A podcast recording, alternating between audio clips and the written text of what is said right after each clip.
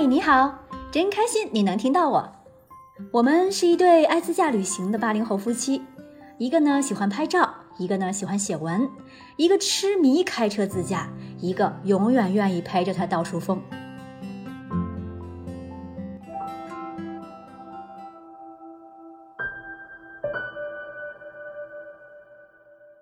这一站先到丽江休整加补给。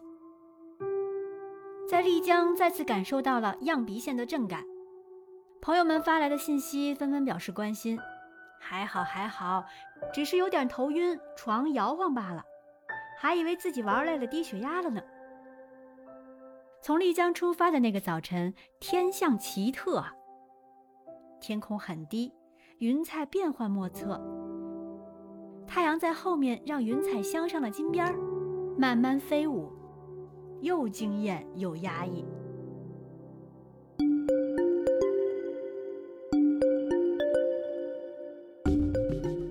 到丽江必须先吃一顿辣排骨火锅啊！这是著名的纳西族名菜。本着入乡随俗的想法，搜索到了本地排名靠前的辣排骨火锅店来体验一番。没想到就离我们住的地方不远，走路几分钟就到了。巧了巧了。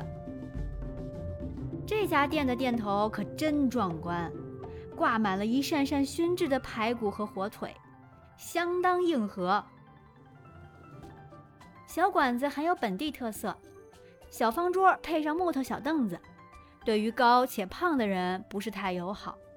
拿北京话来说，就是窝得慌。去的早，位子随便挑，据说去晚了就要等位喽。我们选择了猪蹄儿和排骨的双拼锅，就是一个锅里有猪蹄儿和排骨两种食材为主。坦白说呢，猪蹄儿炖的不是太软烂，有些不好咬。腊排骨很不错，第一口的味道相当惊艳。蘸料是精髓，以腐乳和辣椒面为主，还有一些什么我给忘了，请原谅我哦。再搭配一点点配菜。有很多丽江当地的蔬菜，我都是没见过的。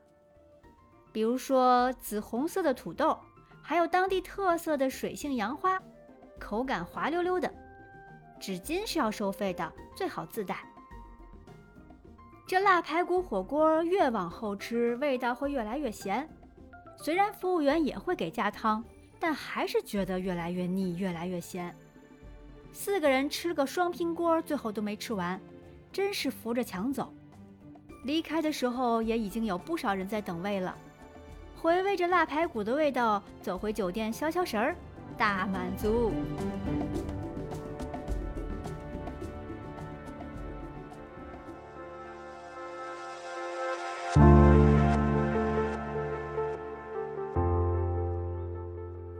这次的目的地是香格里拉，我们秉承一贯的不去大众景点的习惯。路过普达措国家公园门口停车休息，上了个洗手间，结果被挤在成堆的大轿子旅行团车队里挪了半天才钻出来。很多人穿着同款式和颜色的厚厚羽绒服，三个一群，两个一伙的走向公园门口。我们钻出风沙漫天的停车场，头也不回地转向出口，因为接下来迎接我们的将是另一片人烟稀少的仙境。这一路全部都在修啊，要多难走有多难走，经历了断路施工、搓板路、炮弹坑、泥泞不堪，颠簸的快让人散架了。终于在天黑前到达香格里拉东南的三坝乡，附近的住宿条件不太好，只有能用一只手就数过来的客栈，随便找了一家距离目的地景区最近的住下。走着也就五十来米，不能再近了吧？看着我们的越野车已经被泥糊的没有了原来的色儿，胖叔去飞无人机侦查一下前方景色。我们在小宾馆的停车场里洗车，晚饭就只吃了泡面。唉，实在是条件有限，怪不得这么好的景色没人来呢。配套设施是硬伤啊。对了。说了半天还没有告诉大家，我们到的究竟是哪里呢？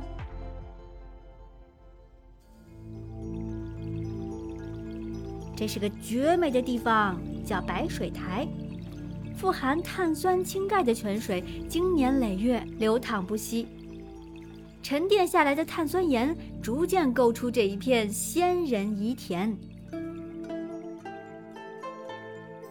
我不想说它是中国的棉花堡，因为土耳其的棉花堡似乎更被人所知，却不知道在我们中国有这么一个地方可以媲美棉花堡。白水台是纳西族文化的发祥地，它的造型就像一层层的梯田，却比梯田更加晶莹剔透。在阳光的照耀下，就好像是摄影作品里凝固的瀑布。又像一块玉雕的巨幅屏障，十分的壮观。从无人机里看到的景象太美太震撼了，说好了第二天要走进去再亲眼看看它的美。景区门票非常值得，三十元一位。沿路是修建的很好的木栈道，这里海拔两千三百多米，但爬久了还是会有些气喘，消耗体力的。但是别担心，聪明的当地人已经为体力不好的游客做好了准备。可以在景区门口骑老乡们的马上山，只是我们去的时候太淡季了，几乎没有游客。老乡们亲切地上前询问：“骑马吗？骑马进去喽。”但是我们微笑的拒绝了，能看出他们的失望。如果你还年轻，平时爬个山没啥问题，那就不要娇气喽，自己走进来。一定能感受到更多。进到景区里面，非常的湿润凉爽，游人很少，数得过来的不超过十个人吧。坦白说呀，我一方面希望能有更多人知道这里，看到这难得一见的奇观美景；另一方面又不希望有太多人来，因为靠近钙化池的小路非常窄，是用一块一块的石头铺垫的。每次只能通过一人，两人错行都要小心翼翼，人一多难免出现危险，拍照取景更是难上加难。所以听友们要去之前，尽量先选择淡季。据说目前路也已经修好了，再去的话也容易多了，想必游客就会多起来了呢。总之，因为去的时候真的是赶上了天时地利人和，我对白水台的印象是极好的。跟身边朋友极力推荐，景美人少还便宜，趁着知道的人不多，找个机会安排上吧。下一站我们就要去梅里雪山了，可是梅里雪生究竟有没有理我们呢？